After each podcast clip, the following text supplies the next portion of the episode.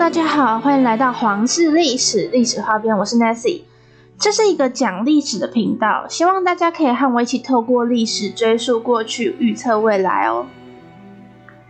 那今天要干嘛呢？今天不是要来讲新的故事，今天是要重录第一、二集，呃，维多利亚女王的故事哦。因为，因为我觉得维多利亚是我真的非常喜欢的君主，可是。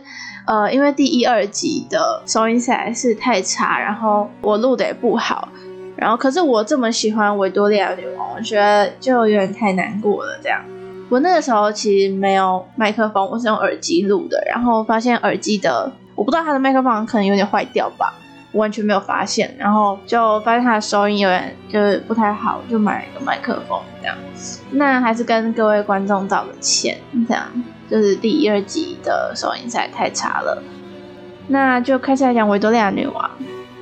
维多利亚女王这个无人不知的名字，许多作品都曾以维多利亚时期作为背景，例如曾经很红的漫画《黑执事》，还有许多文学电影也都是在当时出产。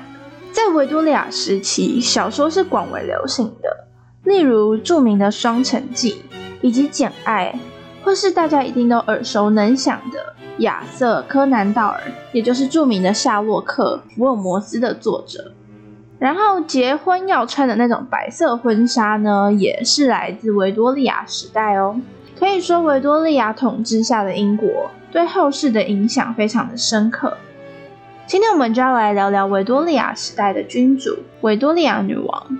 她的本名为亚历山德丽娜·维多利亚，她出生于一八一九年的五月二十四日。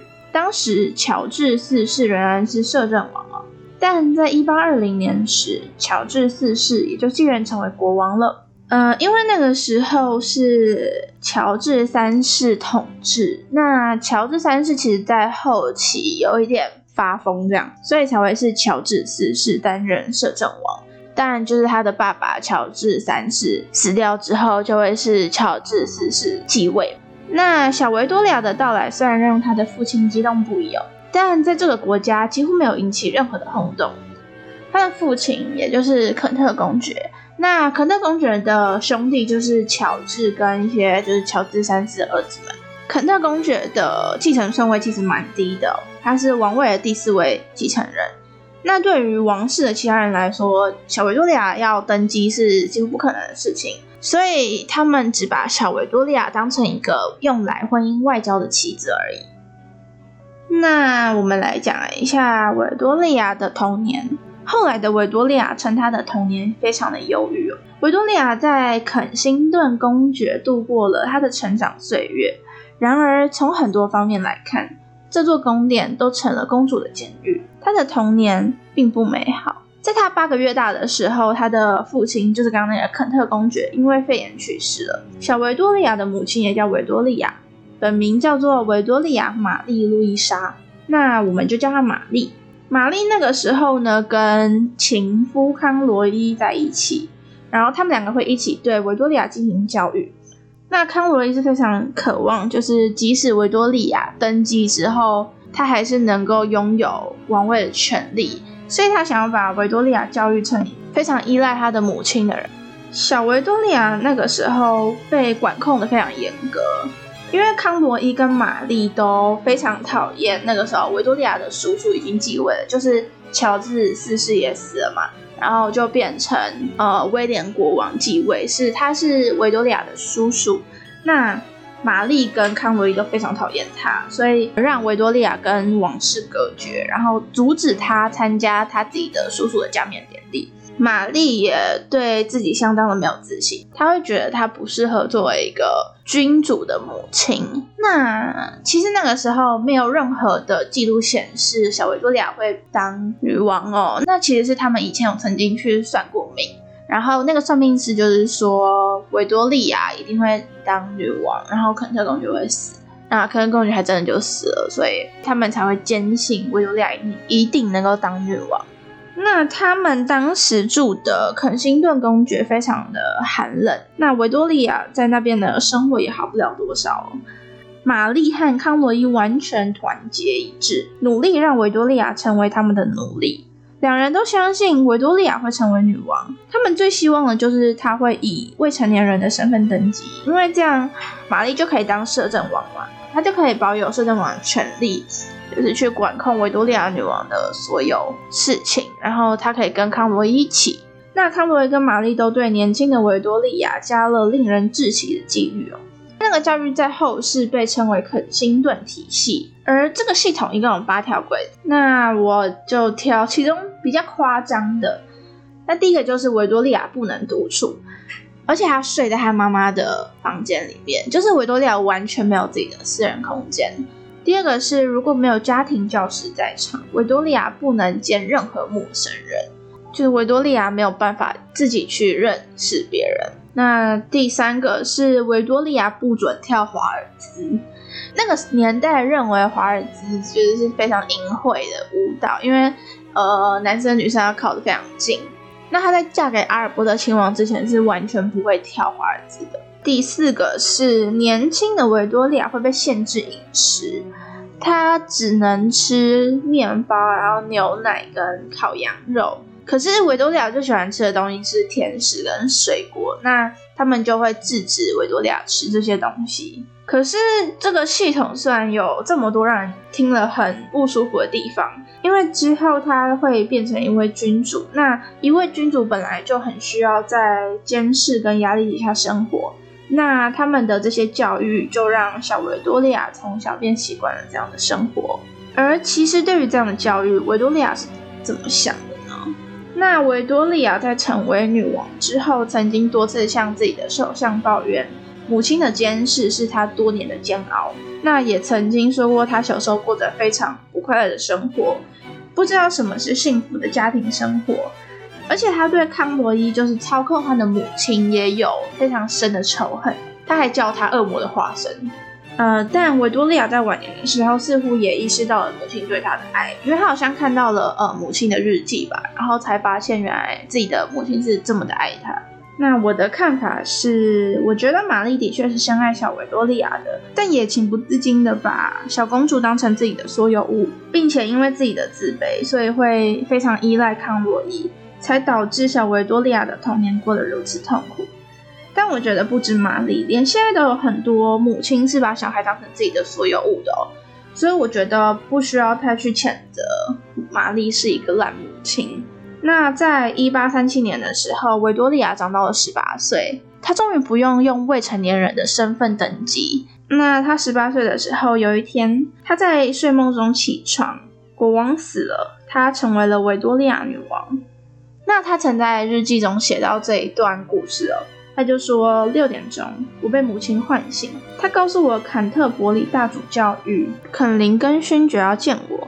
我起床走进客厅见他们。肯林根勋爵告诉我，我可怜的伯父威廉国王已经不在人间，在今天早上两点十二分的时候去世了。我成为了女王。那其实，在维多利亚小时候有一些小故事，就是维多利亚一直是一个很聪明的小孩嘛。玛丽虽然很严格，但小维多利亚在玛丽跟康罗伊允许的状况下面，还是会有一些好朋友。就虽然不是那种非常好的朋友，但是对当时他来说，已经算是不错的关系了。那他其中一个朋友叫做简爱丽丝，虽然两个人的年纪相近，但简是一个非常没有礼貌的小孩，他乱丢小维多利亚的东西，然后还乱拿，然后随便叫小维多利亚的名字。那小维多利亚就生气啦，他就说：“你不准碰那些，那些都是我的，而且我可以叫你姐，你不能叫维多利亚。”这短短的一句话，便显示出他非常清楚自己的身份，也懂礼节哦。而且小维多利亚有一个非常喜欢的家庭教师，叫做兰赞菲奥多拉。那国王就有一次想要让蓝湛难堪，他们在游轮上面的时候，旁边有那种管弦乐队就。在演出，那国王就很不怀好意的问小维多利亚说：“你喜欢什么音乐？”然后小维多利亚就说：“天佑吾王，我的先生。”那这就可以非常明显看出小维多利亚是非常聪明的孩子。那对于维多利亚女王，非常多人的印象都是她对她丈夫的爱，也就是阿尔伯特亲王，在非常多作品都特别描写这个地方哦。但是其实，在最一开始。维多利亚是被远在比利时的国王舅舅逼婚的。虽然在很多地方都没有描写这一段，而是直接描写维多利亚当时向阿尔伯特求婚的场景。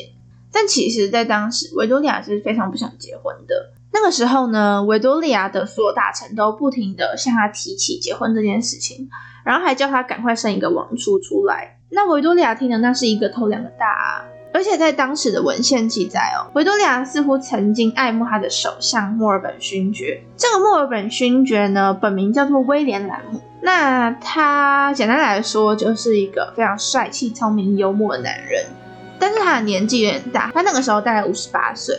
他在早期的维多利亚女王身边扮演着非常重要的角色。当年维多利亚才十八岁，即使从小就多智近乎妖哦，但是要作为一位君主，女王还是有非常多需要成长的地方。那墨尔本勋爵在这个时候就扮演了非常重要的角色，他不停的教导女王，然后两个人同进同出，甚至女王还被英国的民众戏称为墨尔本夫人。而这一切都在维多利亚遇见阿尔伯特之后消失。那这一位阿尔伯特亲王是来自现今德国的罗西瑙城堡的人。那他在父母婚姻动荡的情况下成长哦。那事情是这样的：女王小的时候蛮常见到阿尔伯特跟他的兄弟，所以女王似乎曾经倾慕过阿尔伯特。但是维多利亚已经长大了。他认为这早就是过去的事情，可是他的比利时舅舅却不这么认为。他想要两个人结婚，但是维多利亚一拖再拖，然后这个时候的阿尔伯特也正好在旅游，可是维多利亚再拖也只能拖到阿尔伯特旅游回来。后来阿尔伯特回才真的回来了，他就需要去英国见一见这个维多利亚，就是他的小堂妹，对他们其实是表亲。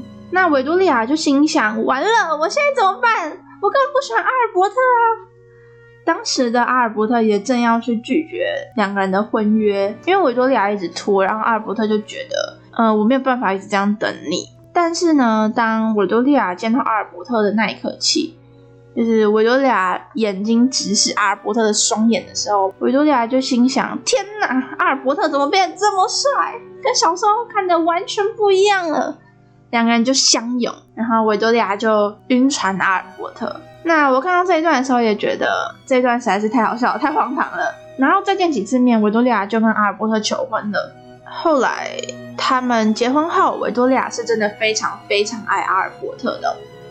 他也在日记中写到自己对阿尔伯特的爱，他有写到什么？他会说：“我最亲爱、最亲爱、最亲爱的阿尔伯特。”然后各种在他的日记里面夸奖阿尔伯特。但阿尔伯特显然不是只有帅这一个优点呢，他也非常聪明。他会温柔的告诉维多利亚花园里的名字，也会唱孟德尔送的音乐给维多利亚听。虽然维多利亚后来说。阿尔伯特有点走音，但在之后，阿尔伯特也帮维多利亚摄政。但一开始的理由其实是因为维多利亚怀孕了，但显然他做的非常好。之后，维多利亚也一直相当依赖阿尔伯特，无论是在私事或是国家大事上面。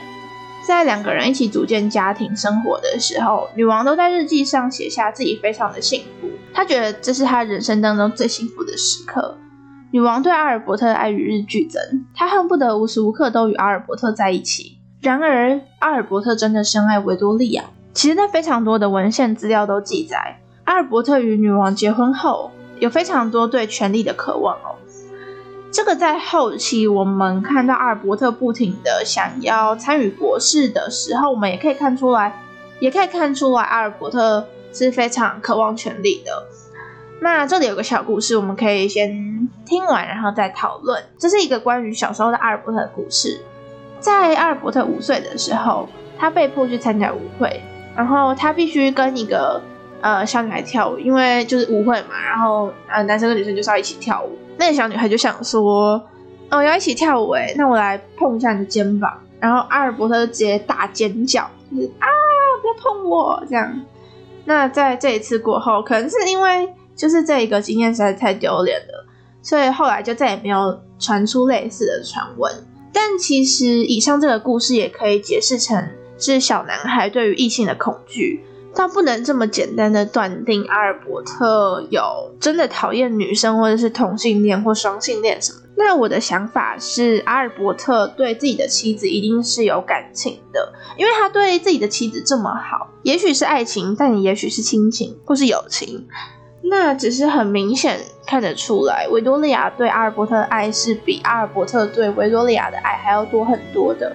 而且阿尔伯特在英国似乎过得一点都不开心哦，因为那个时候他算是一个外国人嘛，然后所有的贵族都很害怕他会想要夺权，所以贵族对他也并不是很好。而且听说阿尔伯特因为身材非常高大，然后走路就比较缓慢，所以所有的贵族也会嘲笑他之类的，然后平民也没有到非常喜欢他，所以他就一直觉得自己是外国人，是外人。那后世也有史学家认为，阿尔伯特或许是一个完美主义者，并且有容易忧郁的倾向。那两个人一共生了九个孩子。那他们作为父母总是有操不完的心，而且两个人都非常重视教育。但值得一提的是，虽然生了九个孩子，但维多利亚显然非常讨厌怀孕生子这件事情了。她觉得基本上婴儿都非常丑，而且是六个月以前的婴儿。如果是六个月以后，可能就变可爱了吧。但其实她也没有说错，就是婴儿刚生出来的时候本来就皱巴巴的。然后他也觉得他自己怀孕的时候很肥。那后来也有相关的学者认为，维多利亚大概是得了产后忧郁症。那维多利亚这个时候还沉浸在幸福当中，但她的幸福并没有持续多久。阿尔伯特在四十二岁的时候因为生病去世了，维多利亚伤心不已。她完全没有办法处理任何国事，可是她却在一阵子之后自己站了起来。她仍然是一个坚强的女王，她坚持着丈夫的意志，用阿尔伯特教她的方式统治，拥有着阿尔伯特的所有生活习惯。而这个时候，她也越来越宠爱自己的男仆约翰布朗。那这个布朗先生呢，非常的矮小，但是他很强壮。维多利亚看着布朗，总是会想起曾经的阿尔伯特。后来的维多利亚渐渐的会听从布朗的意见，甚至这位男仆说话也会越来越没有礼貌，还会小小的偷偷欺负维多利亚一下。但是女王很纵容他，然后英国的民众又再一次的戏称她是布朗夫人。那在晚年的时候，女王就患上了风湿，然后在某一次跌下楼梯就身亡了。这名超越他的祖父乔治三世，成为历史上在位最久的君王，也就这样离世了。王位由他的长子爱德华继承。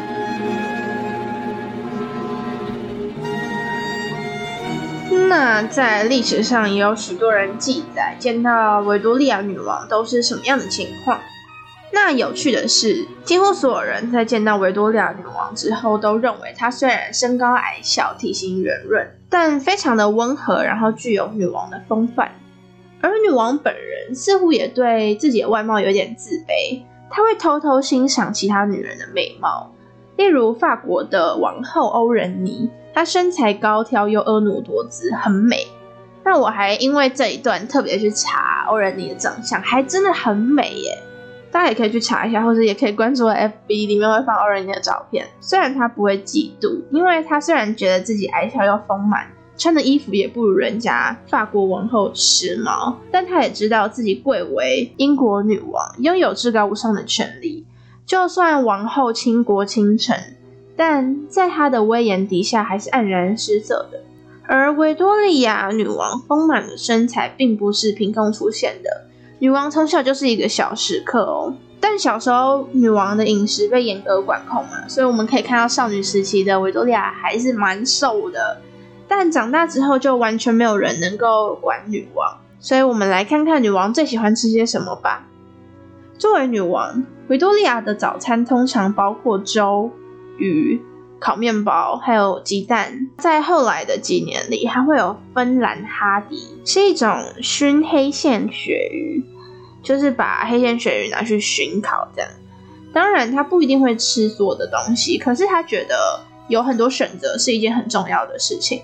那他晚餐可能会吃汤，然后也是鱼，然后一些鸡肉跟烤牛肉，然后还会有甜点跟水果。那他也是季节性饮食的粉丝，她很讨厌看到自己的餐桌上面有不符合时节的食物。女王也很喜欢吃甜食哦，曾经有人记载，巧克力海绵蛋糕、一般的海绵蛋糕、各种威化饼，然后各种饼干、米饭蛋糕、杏仁糖果跟各种糖果，还有什么馅饼，各种还有各种馅，都是女王非常喜爱的。而且女王也非常喜欢喝威士忌。那在那个时候查资料的时候，我发现夏绿蒂·勃朗特就是那个《简爱》的作者，有跟女王见过一次面。那再一步查询，就发现女王也是《简爱》这本书的死忠粉丝哦。在一八五八年的时候，他向阿尔伯特亲王大声朗读《简爱》，然后在二十多年后重新阅读，当时他还说。完成了《简爱》，这真的是一本很棒的书诶，写的令人钦佩。这么精美的语气，这么美好的宗教感觉，这么美丽的文字，那看得出来他是非常喜欢《简爱》这本书，然后还对他称赞有加的。这次的维多利亚女王故事就到这边，虽然是重录。那喜欢我的内容，也欢迎关注我的 IGF 边哦。